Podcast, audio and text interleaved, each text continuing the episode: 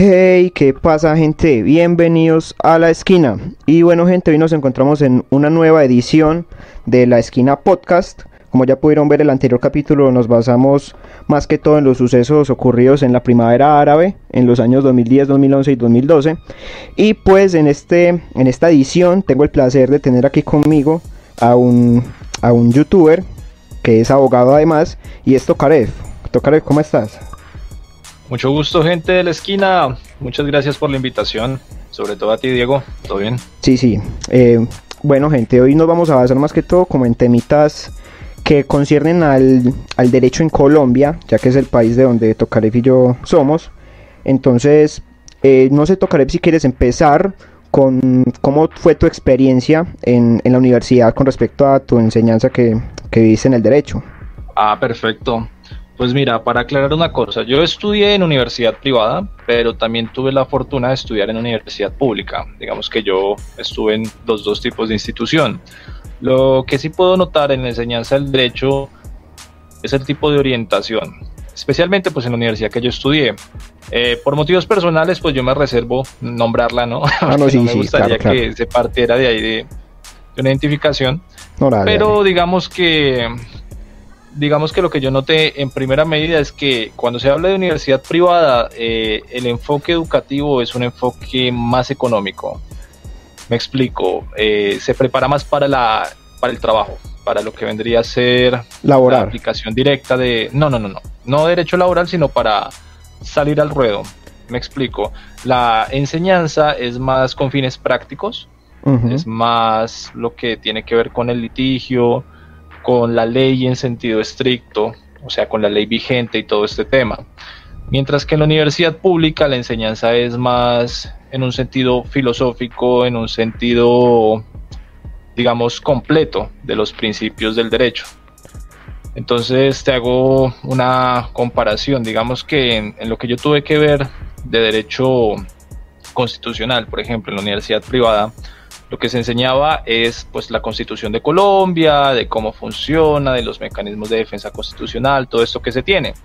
Mientras que la enseñanza en la universidad pública del mismo tema constitucional eh, era más enfocado pues a la filosofía de la constitución, eh, los elementos, ¿cómo explicarlo? Como más, sí, sí, filosóficos, por así decirlo. Sí, como más filosóficos y más encaminados a encontrarle el sentido a las cosas y no a las cosas en sí misma. Eh, la explicación que yo vería así, como la comparación más clarita, no es que te digan esto es, sino de dónde viene, cómo surge, cómo se, se interpreta todo esto. ¿Y eso filosófico, me repites, en qué, en qué apartado era? ¿En privada o en pública? En pública. En pública. Listo. Entonces allá vemos una diferencia, ¿cierto? Eh, pero bueno, ya pasando más como al ejercicio del derecho, esta enseñanza que dan tanto en públicas como en privadas afectan en algo como en la manera del abogado a la hora de enfrentarse pues a los casos? Eh, yo diría que sí y no. Es decir, cuando tú hablas con un abogado de universidad pública, lo que sí, van a, lo que vas a notar es que tiene una fundamentación más sólida al momento de hablar, o sea, conceptualmente hablando. Sin embargo, sí he visto que se quedan un poquito atrás en el tema práctico. No, no digo que esto sea para todos, digo en, en mi conocimiento general, sin decir que eso los haga mejores o peores abogados. De hecho, a mi parecer es mejor uno estar preparado para el tema filosófico y para el tema del sentido de la ley que para la ley en sí misma, porque la ley puede variar en cualquier momento y lo que uno aprendió de solo la ley está totalmente desfasado. Sí, claro, y es como también en el hecho de que un abogado no solamente va a hablar de leyes y ya, sino que también va a tener que presentar con sus capacidades de dar discurso a los casos, va a tener que, presentar argumentos, ¿cierto? Y obviamente va a ser, a mi parecer, más objetivo y más, bueno, no objetivo, más convincente a la hora de presentar un caso, ¿cierto? Sí, claro. Eh, de hecho, pues una paración filosófica permite construir alegatos y fundamentos mucho más profundos y más convincentes que con un conocimiento estricto de la ley que pues uno puede saber mucho, uno puede conocerse la ley de pieza a cabeza, puede saberse la memoria, pero si uno no es capaz de hilar conceptualmente la ley, pues prácticamente no tiene nada. ¿sí? Haría lo que haría cualquier persona, que es leer, saber y, ya. Y eh, eso sí, que eh, lo que iba a decir también es que, por ejemplo, mi cuñada ya estudia en otra universidad eh, también privada, y la enseñanza que le están dando allá me parece también muy interesante porque les están dando una preparación extra que, por ejemplo, yo no recibí en la mía, y es la, el abogado como gerente, donde se explica que el abogado no solamente es el abogado, ¿sí? no es solamente quien interpreta la ley y tal, sino también es el abogado empresario.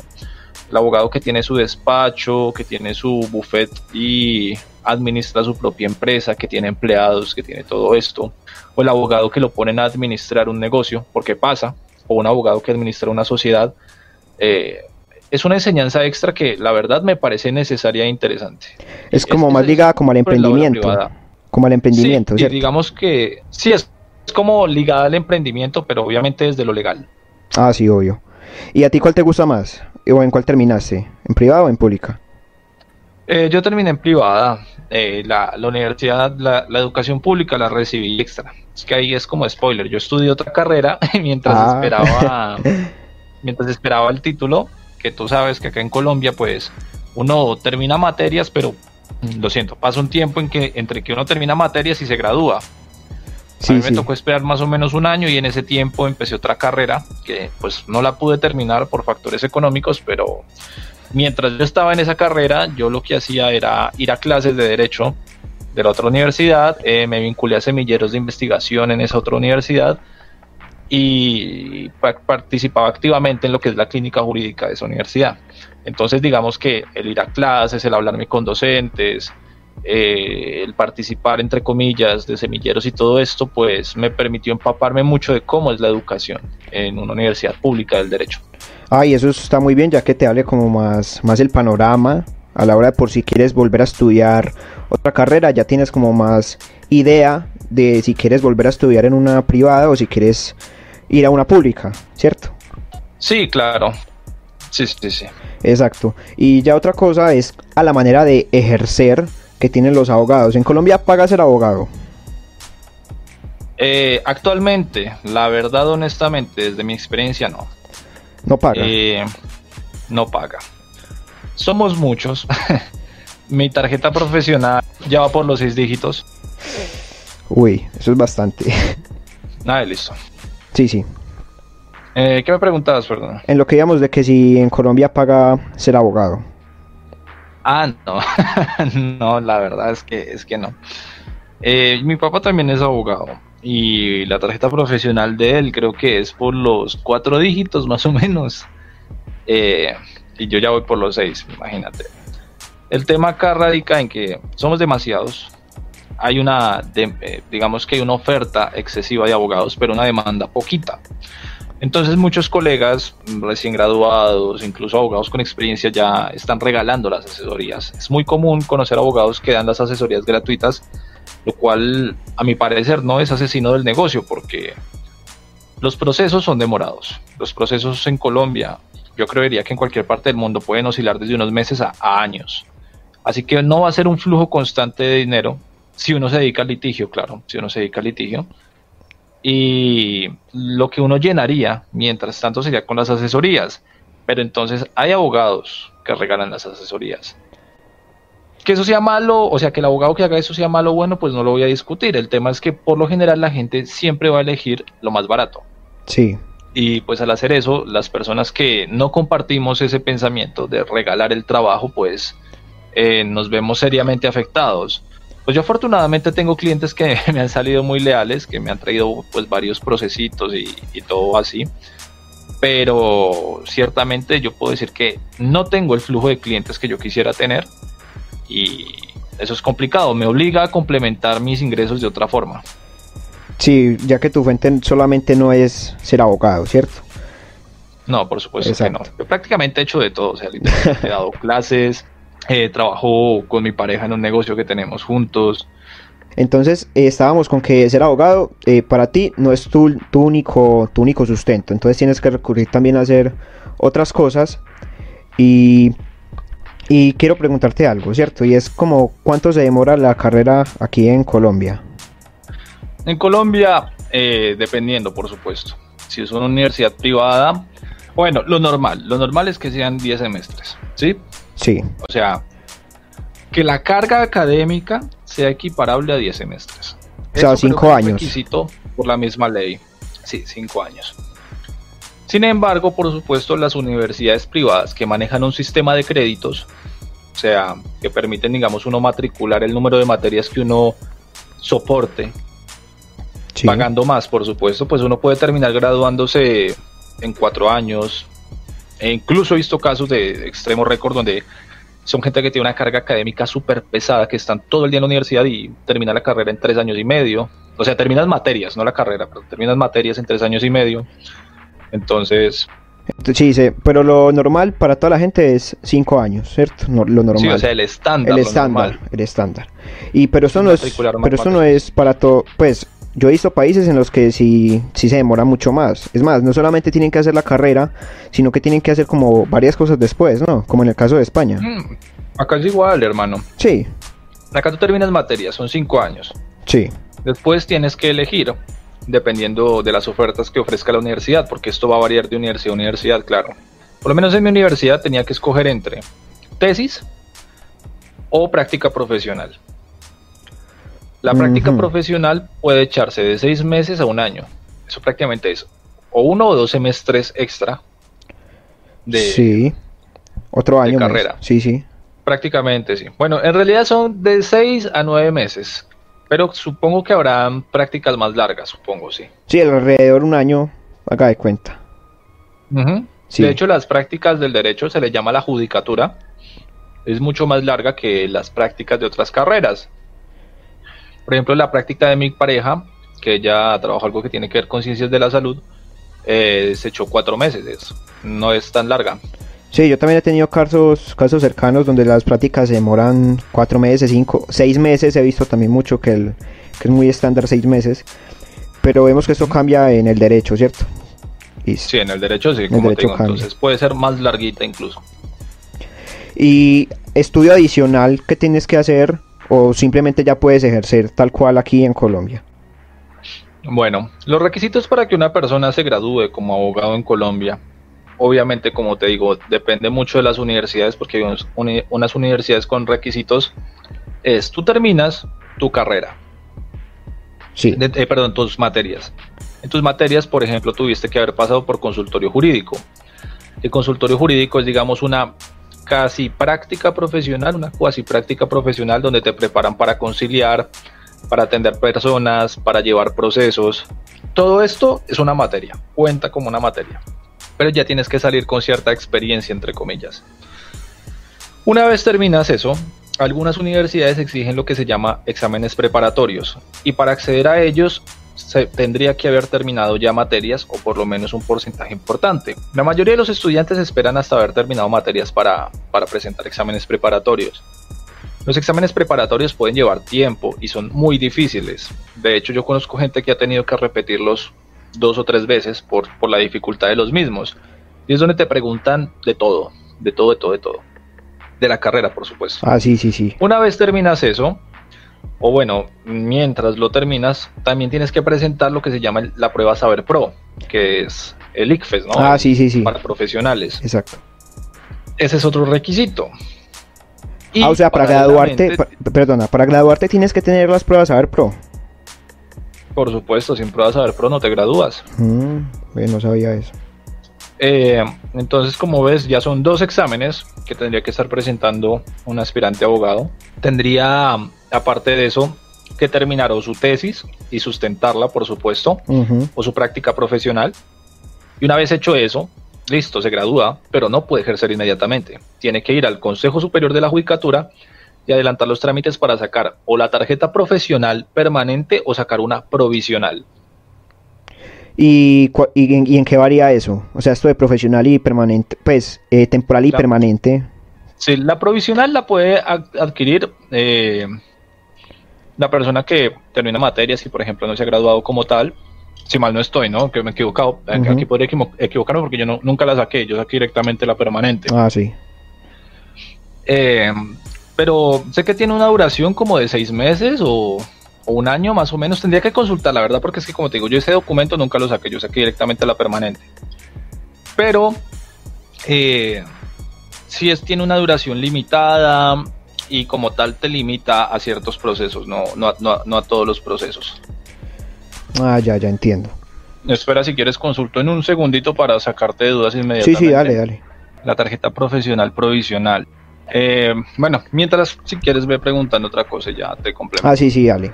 Bueno, ya como nos dijiste, ya como nos dijiste, perdón, eh, varias cositas de la enseñanza del derecho en Colombia, también queremos hablar un poco sobre, sobre la ley colombiana en sí. Esta ley según lo que yo tengo entendido, ya tiene bastante tiempo, o varias leyes también tienen bastante tiempo. Entonces quiero preguntarte, ¿tú cómo ves la salud de la ley colombiana hoy en día? Si hay leyes que necesitan que, se deroguen o que se eliminen directamente, o qué, qué piensas tú con respecto a la salud de la ley colombiana? Eh, pues a ver, hay leyes que son extremadamente antiguas. Por ejemplo, traigamos a colación el Código Civil, que está por ahí rondando desde 1887, y pues que técnicamente es una copia del Código Civil chileno de, Andrés Bello. Sí. Eh, es una ley que ha sido sujeta a innumerables reformas porque, pues por supuesto, una ley de 1887 tiene algunos elementos que a la sociedad actual es impensable. Por ejemplo, hace unas, un par de décadas se estaba retirando del Código Civil el hecho de, la potestad del esposo sobre la esposa o sobre los bienes de esta. Eh, sobre el tema del divorcio, cuando se hizo, por ejemplo, el cisma entre el gobierno y la Santa Sede a partir de la Constitución del 91. Ah, sí, sí. O sea, muchos temas así que la ley se ha cumplido, o sea, los legisladores y sobre todo las altas cortes han ido actualizando los criterios de la ley y dándole reformas para que se mantenga vigente. Sin embargo, es obvio que necesita pues salir una nueva legislación. Es por eso que se está trabajando en un proyecto de reforma actualmente para el Código Civil. Eh, y además hay que tener también que en esos tiempos era un contexto totalmente diferente. La gente no pensaba igual a como pensamos hoy. Mucha gente puede creer que, ah, Colombia tiene la culpa, que, la ley colombiana es muy antigua, sí, es bastante antigua, algunas partes de la ley colombiana es muy antigua, pero hay que entender que ese era el contexto en el que esa ley se veía en ese entonces y que obviamente todo va a ir renovándose, todo va a ir retroalimentándose para que la ley ya pueda ser mucho más efectiva, ¿cierto? Mucho más efectiva. Reformas, actualizaciones y todo bien, para que esté acorde, digamos, a los principios y valores que imperan hoy en día. Pero no, no implica que no sea necesario el cambiar la ley como tal. Así es necesario, un lavado de cara. Y que el contexto cambia, las circunstancias cambian, los pensamientos cambian. Exacto. Si encontraste lo de la, lo de la tarjeta? No, la verdad no lo encuentro. Estoy un poquito em, embolatado acá. Ah, no, dale, entonces tranquilo. Eh, bueno, eh, vemos también que en YouTube, hoy en día en YouTube, en el medio en que te mueves y en que subes tus videos, en YouTube han habido a lo largo de estos dos años, creo, sí, dos años, desde 2018, yo he visto bastantes abogados los cuales, los cuales hablan con mucha autoridad en, en YouTube, ¿cierto? Tenemos a Lean Richo, tenemos a Lada Mores, tenemos también por ahí muy, muy escondido al, al señor Oneto, que es de Argentina. Ah, sí, al, abogagot que le llaman. al abogagot, ¿cierto? Eh, ¿Y tú qué opinas con respecto al, al entorno de los abogados en YouTube? ¿Qué opinas de todos los videos que se hacen? ¿Para qué se utiliza el nombre de abogado en YouTube? Pues a ver, es que es un tema bastante discutido porque como vimos, es costumbre que estudiantes de derecho, por supuesto, pues quieran, digamos, explotar su, su carrera y por lo tanto utilicen lo que se conoce como el click, bueno, lo que ellos dicen que es clickbait, porque para mí eso no es clickbait, eso es no un delito, ¿no? Pero sí es una falsedad personal, no en el sentido del delito, aclaro. Sí, sí. Sino una calidad que no tienen. Por ejemplo, la Damores o le han Richo que en un principio se hacían llamar abogados cuando eran meros estudiantes de derecho. Eh, entonces, pues, yo lo veo como algo positivo porque pues YouTube es una plataforma con mucho contenido, ¿sí? Y si hay contenido que permite informar a las personas, pues hombre, qué mejor que eso, que la gente aprenda y, y que tenga acceso a, información legal, que es información muy necesaria porque la educación, no en el sentido universitario del derecho, sino la educación en general, pues carece mucho de, conocimiento de temas legales. Por eso la gente no ni siquiera conoce los derechos que tiene, ni siquiera conoce cómo protegerlos, ni siquiera conoce cómo poner una denuncia bien. Entonces eso es grave. Por eso estos canales, digamos que pueden llenar un vacío eh, que, que no cumple, digamos, la educación formal. El problema radica es cuando, pues, se torna en tema polémica, que incluso yo puedo decir que mi canal está cayendo en lo mismo, se está arrastrando a lo mismo porque eso es lo que vende. No, sí, o sea, honestamente. y uno o se adapta o se muere. Por ejemplo, mi canal en sus inicios, mi canal en sus inicios tenía 30 visitas cuando me ceñía estrictamente a temas legales. O sea, ah, pero cuando me involucré en polémicas y eso, pues obviamente el canal subió como la espuma y actualmente digamos que tengo una base de público bien, bien sujeta, bien, ¿cómo explicarlo? Bien plantada. Sólida, sólida, bastante sólida. Una base sólida, una base sólida, perfecto. Sí, la gente por si no sabía, yo conocí los videos de Tokarev por un video que, que hacía referencia al derecho feminista, creo que lo llamaste así. Sí, esta sección yo la llamé Derecho Feminista. Derecho Feminista, ¿cierto? Y a mí me gustó bastante el contenido que él tenía y vi que empezó a analizar bastante lo que son las polémicas, ¿cierto?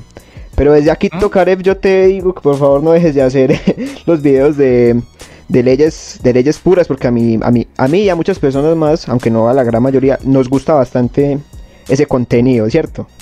No, de hecho, pues yo llegué, digamos que un arreglo con mi, con mi público y es que los videos como tal, pues van a ser de, derecho puro. De hecho, hoy subí uno hablando del delito de calumnias. Sí, sí, lo En un sentido general, porque tengo público, pues, de todos los países. De hecho, pues, sorprendentemente, Colombia no es mi fuente principal de público. o sea, me ve más gente de México y de Argentina que de Colombia. Curioso. Sí, sí. Sí, sí. Entonces, los videos son para temas de derecho exclusivamente y los directos son, perdón, los videos, y los videos son para temas de derecho y los directos pues son para hablar de polémica y de todo esto que la gente me pregunte. Ah, sí, sí, eso, eso hemos podido ver. Yo, yo a la semana pasada vi también algún directo que hiciste de Dallas, creo que fue, ¿cierto? Sí. Sí, algún directo de esos de ya con más ya con temas más propios de, de YouTube que, que, tu, que del derecho, ¿cierto?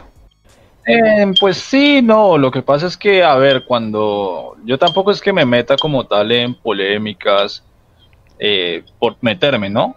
Sí, sí. Yo opino es cuando tiene que ver algo legal, cuando algún personaje de estos dice alguna barrabasada.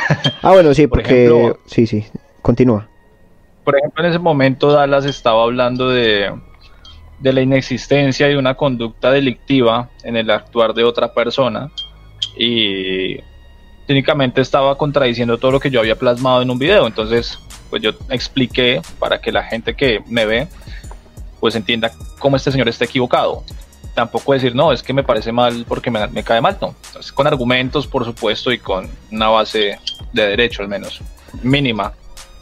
Ah, bueno, sí, algo coherente, porque yo he visto que muchas personas, también los abogados que ya hemos mencionado ahorita, la Amores, le han hasta el propio Dallas, caen en como en un facilismo de tratar de decir que todo es delito o que todo corresponde a cierto delito cuando en realidad no tiene nada que ver, ¿cierto? Y aquí es cuando llegamos a la interpretación que tienen las personas para, para, para plasmar la ley, para, para mencionarla, ¿cierto? Ah, claro, el tema de la, de la interpretación de la ley, sí, sí, sí. Sí. Eh, pues, ¿qué te puedo decir de eso? A ver, en el ejercicio profesional, quien interpreta la ley, pues en principio lo hace el juez, ¿sí? Sin descartar que los abogados también realicemos una labor de interpretación para sostener nuestros puntos, nuestras pretensiones, los hechos que estamos alegando o para justificar, digamos, la interposición de un recurso requiere una labor de interpretación. Esta interpretación está sujeta a una serie de reglas, no es una interpretación libre que uno pueda hacer para salirse, digamos, de, taquito de, una situación. ¿Qué métodos de interpretación existen? A ver, métodos de interpretación, el más importante es el exegético o literal, es la lectura literal de la norma. es decir, tú lees el artículo tal cual viene. También se le conoce como interpretación gramatical, justamente por eso. También tenemos, por ejemplo, la interpretación histórica, que consiste en entender el contexto en el cual se desarrolló la norma para ver si se puede extrapolar a un contexto actual, que es como por ejemplo lo que yo te expliqué del Código Civil, que hay algunas normas que están extremadamente desfasadas y que por ejemplo, eh, donde se hace mención a correspondencia y a cartas, se hablaba de, obviamente, cartas en el sentido concreto del, del, escrito, del papelito, pero extrapolarlo, por ejemplo, para hablar de correos electrónicos, de documentos electrónicos, ¿sí? Sí, sí. Eso es una forma de interpretación, por ejemplo, histórica. Tenemos la interpretación sistemática, es entender el sistema jurídico, el sistema jurídico como eso, como un sistema, no como un conjunto de elementos aparte, sino como un todo conectado. Entonces es así que una ley te puede llevar a interpretar otra ley, eh, a interpretar, no, perdón, a conectarla con otra ley o conectarla con la constitución o conectarla con un tratado internacional o con un principio del derecho. Entonces así funciona. Por ejemplo, eso, ¿cómo podríamos hablar de ese tipo de interpretación cuando se habla de la teoría de los derechos conexos? Que por ejemplo, eh, el derecho a la salud, que en principio no es un derecho fundamental, adquiere la calidad de derecho fundamental cuando se tiene en cuenta la vida. Sí. Sí. Eh, ese sería un ejemplo de, ese tema de interpretación de la ley. Y por ejemplo, ¿cuándo se usaría? En una tutela, en una acción de tutela. Ah, sí. Hubo un caso que resonó mucho, lo vi en un periódico que se llama Ámbito Jurídico, que hablaba de que un abogado consiguió reconocerle derechos a, a una mascota. o sea, pero bueno, o sea, esa es la interpretación que le dio la gente el común, pero lo que se hizo fue demostrar que una mascota hace parte de la familia de una persona y por lo tanto, pues también debe tener cierto, eh, para proteger el derecho a la familia de esa persona, pues se tiene que proteger a la mascota. Y la mascota estaba necesitando un medicamento. Entonces, ¿qué pasó ahí? Se le estaba negando el medicamento porque no se encontraba o porque no lo estaban eh, era muy de difícil acceso. La chica interpuso una acción de tutela alegando pues que se le estaba vulnerando el derecho a la familia, porque si muere el perro, ella se queda sola y le concedieron la tutela en defensa del derecho a la familia. Entonces vemos que, por ejemplo, ahí se hace una interpretación de lo que es una familia, ya que si nos vamos a taxativamente lo que es una familia en la constitución política, pues no, no, no va a incluir un perro específicamente en lo que es la familia. Eso es una labor de interpretación. Ve, bastante curioso. No sé si claro con el ejemplo. No, sí, sí. No sé si quedó claro con el ejemplo. No, quedó totalmente claro. Eso era lo que quería llegar, porque en sí estas formas de interpretación para mí hacen la ley como bastante rica, ¿no? Como muy... Eh, sí. No lo sé. Pero hay mucha gente en contra. Hay mucha gente en contra, sí. Existen, digamos que tres escuelas principales del derecho. Tenemos la escuela positivista, la escuela naturalista y la escuela realista. Eh, hay gente que es extremadamente positivista, que habla, cuando hablo de positivismo es que se refieren a que la ley debe interpretarse técnicamente de una manera gramatical. Ellos obviamente no descartan que la ley adquiera más interpretaciones porque ellos la reconocen, pero ellos siempre van a decir que la forma reina es la gramatical, porque la ley es clara. Digamos que Colombia tiene una, una forma o una escuela interpretativa mixta, donde se toma un poquito de todas, sobre todo lo que es el realismo, que implica conectar el derecho con la realidad de las personas, con, con la realidad social lo cual permite darle a la ley un poquito de adaptabilidad a las condiciones actuales. Entiendo. Eh, mencionaste ahora eh, una forma de interpretación que es histórica, ¿cierto? Para esta no se utiliza también lo que es la jurisprudencia. Eh, la jurisprudencia aplica para todas las formas de Para todas las formas de interpretación. Así es. En Colombia es curioso porque la Constitución Política de Colombia nos dice que la forma, o sea, la fuente principal del derecho es la ley y que la jurisprudencia es una, una herramienta auxiliar de interpretación. Eso nos lo dice la Constitución. Ahorita no recuerdo el artículo, creo que es el 200 y pico, pero la verdad no me acuerdo. Por ahí está. Sí, ahí está en la Constitución. El tema es que la Corte Suprema, la Corte Constitucional, perdón, prácticamente en uno de sus primeros fallos, una vez se creó en la Constitución del 91, pues se adjudicó que sus precedentes, o sea, su jurisprudencia, iba a ser regla de interpretación. O sea que iba a ser prácticamente obligatoria. No es obligatoria porque todavía se puede apartar uno del criterio de interpretación de la Corte, de la corte Constitucional, pero tiene que justificarse extremadamente bien. Y si no se logra justificar, se corre el riesgo de prevaricar, o sea, digamos ser arbitrario a la hora de fallar, y eso es un delito. Ah, sí, señor, un delito. Entonces, de ahí, de ahí es que se emanan, o sea, la Corte es la que nos dice técnicamente cómo se va a interpretar la norma constitucional y la norma en general, porque la Corte no habla solo también de, la Constitución, sino también ha hecho referencias a, otro tipo de, leyes. Porque como sabemos, ¿no? La Constitución es norma de normas, y norma de normas, las leyes tienen que adaptarse a ellas. Y por lo tanto, la Corte Constitucional, al interpretar la Constitución, de cierta forma está digamos, no, voy a decirlo mal, porque así no, se debería decir, pero bueno, está creando, entre comillas, constitución. Por lo tanto, la ley tendría que adaptarse al criterio de interpretación de la Corte. Así es como funciona esta vaina acá en Colombia. Sí, sí. Obviamente eso tiene muchas críticas. Hay gente que está totalmente en contra de esto. De hecho, yo hace poquito estaba viéndome una, una, ahí se me fue la palabra, una conferencia que hicieron en un encuentro internacional de responsabilidad civil acá en Colombia, ¿no? En Medellín. Sí, sí, en Medellín. Eh, donde salía este señor, es que, es que la verdad yo soy muy malo para los nombres. Bueno, digamos que es una persona bastante conocida en el ámbito jurídico colombiano y da una crítica devastadora a este tema. Prácticamente nos estaba diciendo que eso es una dictadura de las cortes. Hmm, me puedo imaginar que, de, de, qué bando ahora sigo, sí. entonces podemos ver que, a ver, es como todo. Yo en lo personal, yo considero que tener una corte constitucional fuerte es beneficioso para el Estado, ya que la Corte Constitucional pues, nos ha salvado de muchos golazos. Sí. Por ejemplo, reelecciones indefinidas de ciertos políticos, eh, nos ha protegido los derechos a la salud de muchos, o sea, los fallos que ha dado. Por ejemplo, en temas de derechos laborales, su intervención ha sido fundamental para evitar la explotación laboral en Colombia, pero se debe reconocer el riesgo de tener un organismo poderoso porque a cualquier momento esto está compuesto por humanos, este organismo. Digamos que a cualquier momento, si se llega a componer de muchas personas con una ideología totalmente contraria, pues al tener la fuerza que tiene la Corte podría llegar a tener fallos completamente erróneos. Y esa es la crítica que hacía el personaje que le digo, el, el, experto, la eminencia en el tema. Que eso, por ejemplo, había pasado en Italia. En Italia tenían una postura similar y en un momento determinado se llenó de magistrados de extrema derecha, digamos, que obligaron a que se cambiara de postura ya que estaban tomando fallos demasiado perjudiciales y contrarios a la democracia. Entiendo. Eh, tocaré una cosa, para la gente que de pronto no está muy familiarizada con, lo que es el, el lenguaje que se maneja en el derecho, ¿nos puedes explicar brevemente qué es la jurisprudencia? La jurisprudencia técnicamente vendría siendo las decisiones que emanan, o sea, las decisiones hablo de sentencias, autos, conceptos, mejor dicho, sí, las decisiones que emanan de las altas cortes.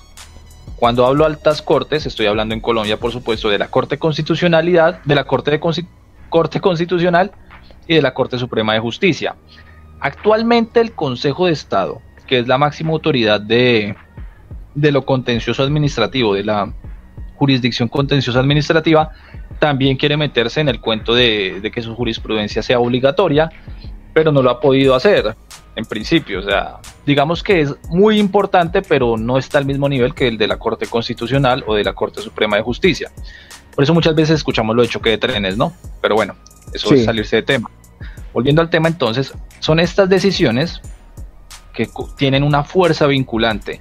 Es decir, que primero adaptan la forma en que los jueces deben interpretar la ley, o sea, los jueces de rango inferior deben interpretar la ley, y aparte de eso también pueden determinar si una ley es exequible o es inexequible, o sea, si puede aplicarse o si no puede seguir estando presente en la ley, o por ejemplo, si es exequible condicionalmente, o sea, que se aplique bajo ciertas condiciones concretas. Mm, ya entiendo, ya entiendo, ya entiendo. Sí, sí, sí, sí, sí.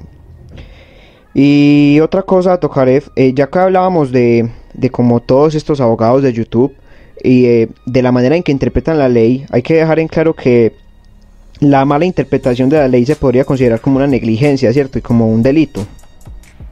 No, yo creo que delito no. emitir un equivocado erróneo, pues por supuesto en ningún momento va a ser delito, salvo que lo haga un juez. Si lo hace un juez, por supuesto va a ser un prevaricato y y ahí está. Pero la valoración que haga, bueno, valoración no, la opinión que dé un particular, particular, que un abogado en YouTube es un particular, yo soy un particular en estos momentos. Sí, sí. Por ejemplo, yo podría equivocarme, o sea, yo podría estar diciendo algo de lo que estoy convencido ahorita y llegue, no sé, un máster en constitucional y me mandé a callar. Uno se exponía a esto. Yo estoy hablando desde mi conocimiento que puede estar viciado en cualquier momento. Eso, uno tiene que ser eh, consciente de estas cosas pero lo que la interpretación errónea no, o sea, sea mucho permeará en la reputación que tenga uno y por supuesto si no se corrigen puede llevar a que las personas hagan tonterías, ¿no? Con un conocimiento totalmente errado de la ley. Digamos que el día de mañana yo manifestara que hacer cierta conducta es permitida y resulta que no, que es completamente ilegal y tengo gente que me sigue haciendo esas cosas. Las consecuencias serían devastadoras, ¿no? Sí, sí, claro. de todas maneras, a toda la gente que ve YouTube se le malinformaría, ¿cierto? Por supuesto, yo por eso incluso eh, yo me curo mucho en salud y en cada uno de mis videos, en cada uno de mis conceptos, yo trato de remitir fuentes.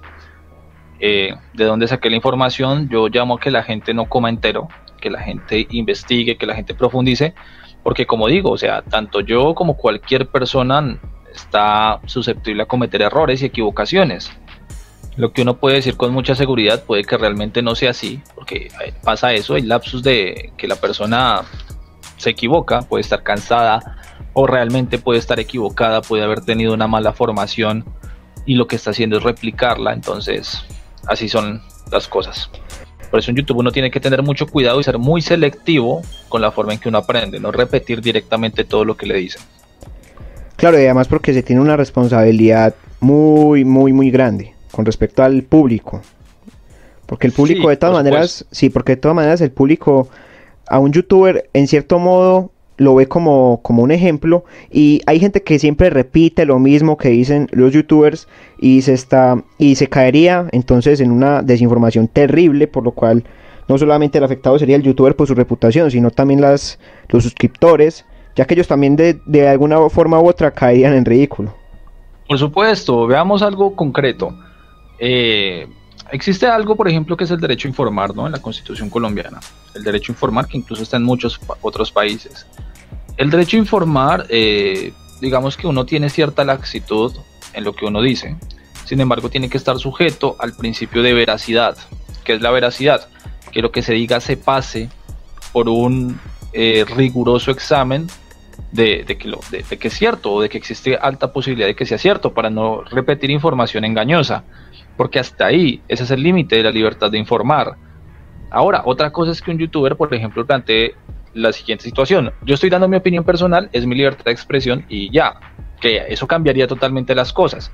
También depende mucho de cómo el comunicador se dé a entender, si como informador o como, no sé, opinólogo que da su opinión personal. Eso también derivaría si digamos llegar a cometer un, delito, porque obviamente uno al dar su opinión también puede estar sujeto a, la comisión de un delito y ya lo hemos visto sí, bastante. en muchos youtubers que, pasa. Entonces, por eso es peligroso la forma en que uno se expresa, la forma en que uno dice y cómo uno se presenta es relevante. La gente no conoce esto y por eso pasa lo que pasa. Sí, sí, es verdad. Por ejemplo, también tenemos los casos particulares de, digamos, Lada Amores y Dallas Review. Una es estudiante de derecho y el otro simplemente da su opinión. Cierto, aquí yo, para mi gusto y para mi opinión, la, que, la persona que tiene más responsabilidad a la, hora de decir cosas, eh, cosas de leyes es la de Amores, obviamente. Aquí también vamos en, una, en una jerarquía.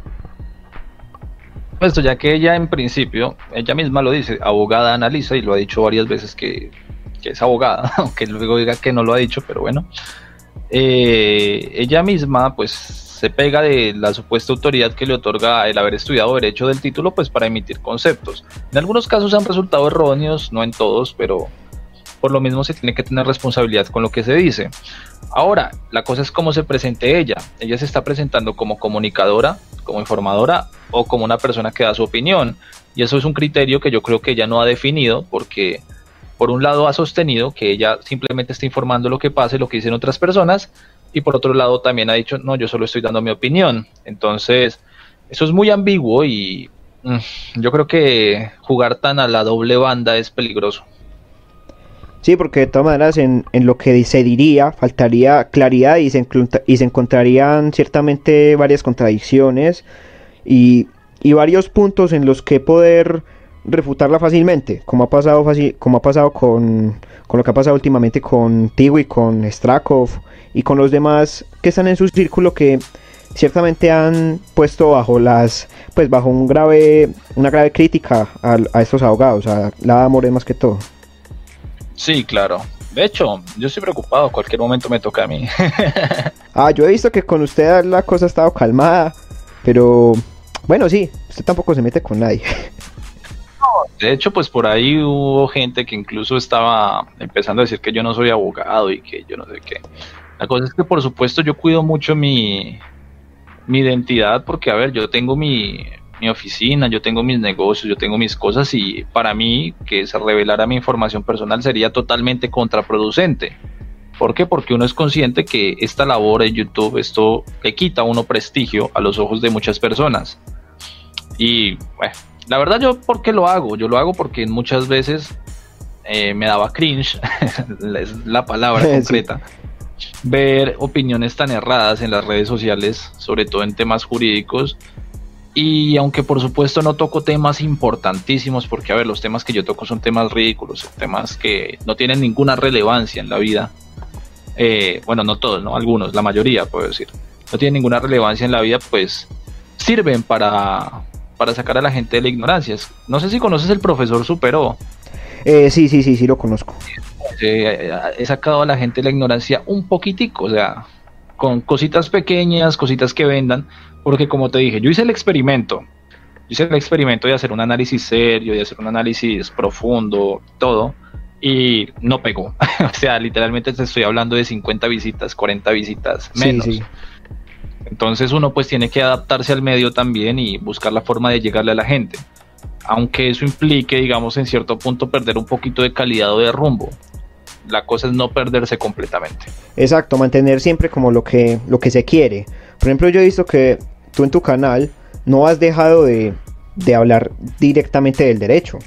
Simplemente lo aplicas a temas, a temas que están de moda, temas polémicos, pero en sí la esencia del derecho no se ha perdido y eso es lo que en cierto modo me gusta, ¿cierto?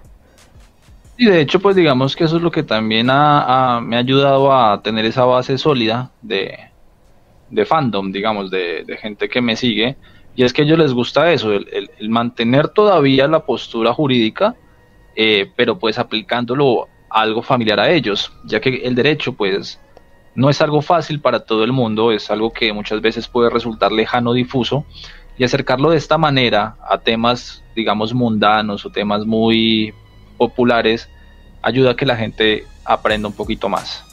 De hecho, yo me sentiría muy feliz si la gente que me ve pues deja de cometer calumnias o injurias que muchas veces uno las comete sin querer en internet, sin, sin la intención. Como tal entonces, si no hay intención, pues no sería delito, ¿no? Pero, o sea, sí, sí, sí caería en, ese tipo de errores entonces. Si la gente empieza a medir, por ejemplo, más sus palabras, si la gente empieza a entender mejor cuando le hablen de sus derechos o, de todo esto, pues yo me sentiría muy, muy contento. Sí, es que la cosa es que además es que en, en YouTube las cosas no son totalmente blancas o totalmente negras, sino que la interpretación que le dan las personas es lo que le va a dar ese, ese gris, ¿cierto? Ya que mucha gente trata de armar bandos, trata de armar opiniones contrarias a otras, pero la cosa es que lo que se debe hacer es como analizar los hechos de una manera fría, de una manera calculada, de una manera que usted pueda armar su propio criterio y además puedas por lo menos no caer en, como en todas estas mentiras o falacias que mucha gente trata de, popularizar, ¿cierto? Por supuesto, o sea, lo más importante es eso justamente, que la gente tampoco repita como loro lo que uno dice, porque esa no es la intención en ningún momento, sino que la gente entienda que hay múltiples perspectivas, que se puede formar un criterio propio y que tiene que investigar por su cuenta. Por eso incluso pues yo cumplo dejando las fuentes para que la gente si quiere las busque, vaya y lea y, y si puede incluso rebatirme, que me ha pasado. La otra vez tuve, me puse a investigar sobre ley española y realmente lo que encontré pues no fue suficiente para, para hacer. Entonces yo cometí el error de hacer el video de todas formas. Y llegó una persona y me aclaró el tema y me, no me dio las fuentes, ¿no? Pero me explicó dónde estaba mi error, lo cual me permitió orientarme mejor en la investigación. Entonces yo lo que hice pues fue mirar bien y yo dije, ah, sí, me equivoqué. ¿Qué hice después? Saqué otro video diciendo me equivoqué en esto, esta persona me lo aclaró, puse las fuentes que yo consulté y listo, no hay problema. Así es como debería ser y de hecho yo me siento contento cuando la gente hace eso. Sí, y el tema hateo a ti te ha llegado ya con los suscriptores que tienes. Eh, sí, por ahí tengo uno que otro hater. Eh, pero digamos que sobre todo desde que yo soy amigo de Strakov, o bueno, amigos, desde que soy colega de Strakov, en, en el sentido de que compartimos escenario muchas veces. Sí. Y pues sí, digamos que se está forjando poco a poco una amistad, eh, que eso no le gustó a mucha gente.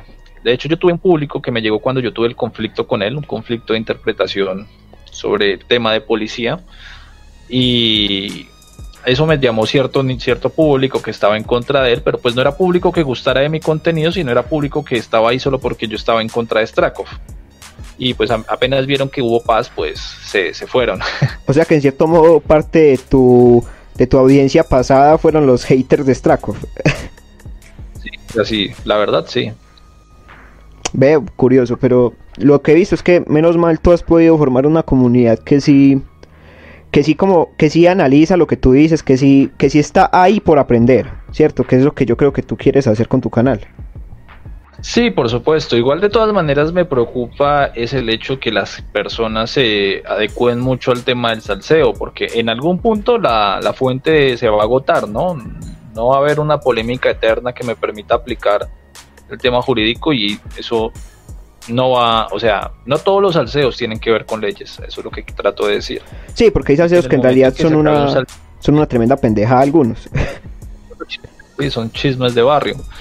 Entonces en el momento en que ya se deje de hablar de leyes en un salseo, pues yo ya no tengo nada que hacer ahí, porque primero yo no sé ni miércoles de eso, o sea, a mí me da mucha risa porque muchas veces yo hago unas anotaciones cuando me invitan a, opinar del tema que la gente queda como, pero este tema que está diciendo. eh, pero eh, me preocupa es eso, que la gente diga, uy, bueno, ya no hice salseo, entonces me voy. Eh, eso sí es una preocupación que, tengo en estos momentos. Entonces por eso estoy como tratando de también aumentar la cantidad de videos sobre temas de leyes que hago, a ver si eso encanta a alguna persona y que se queden es por eso y no tanto por el salseo. Que el salseo sea un plus, un plus del canal. Sí, por eso me parece bacano la decisión que tomaste de, de repartir los directos, de repartir los videos eh, por tema, ¿cierto? Que los videos sean simplemente tu, pues cosas legales puras y después que ya los directos sean las cosas legales aplicadas a los salseos, ¿cierto? Que es lo que más o menos has, estado haciendo. Sí, exactamente, o sea, esa, esa es la idea de momento. Bueno, no encontré lo de la libreta provisional, estoy preocupado. ¿Será que me lo, me lo imaginé? no, hombre, sin cuidado con, con eso, eso solamente era un pequeñito añadido. Pero bueno, yo creo que ya podríamos dejar por acá. Yo creo que la charla ha estado bastante interesante. Logramos tocar los temas que, pues, que queríamos. ¿Y que quieres decir algo para terminar, Tokarev?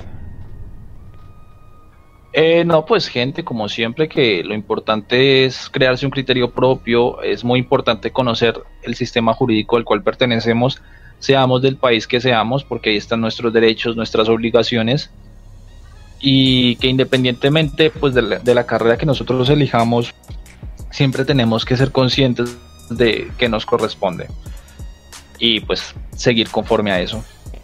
y ya eso sería todo. Un ah, saludo para las personas que ven acá. Listo, Tocarev, muchas gracias por participar en, en este podcast.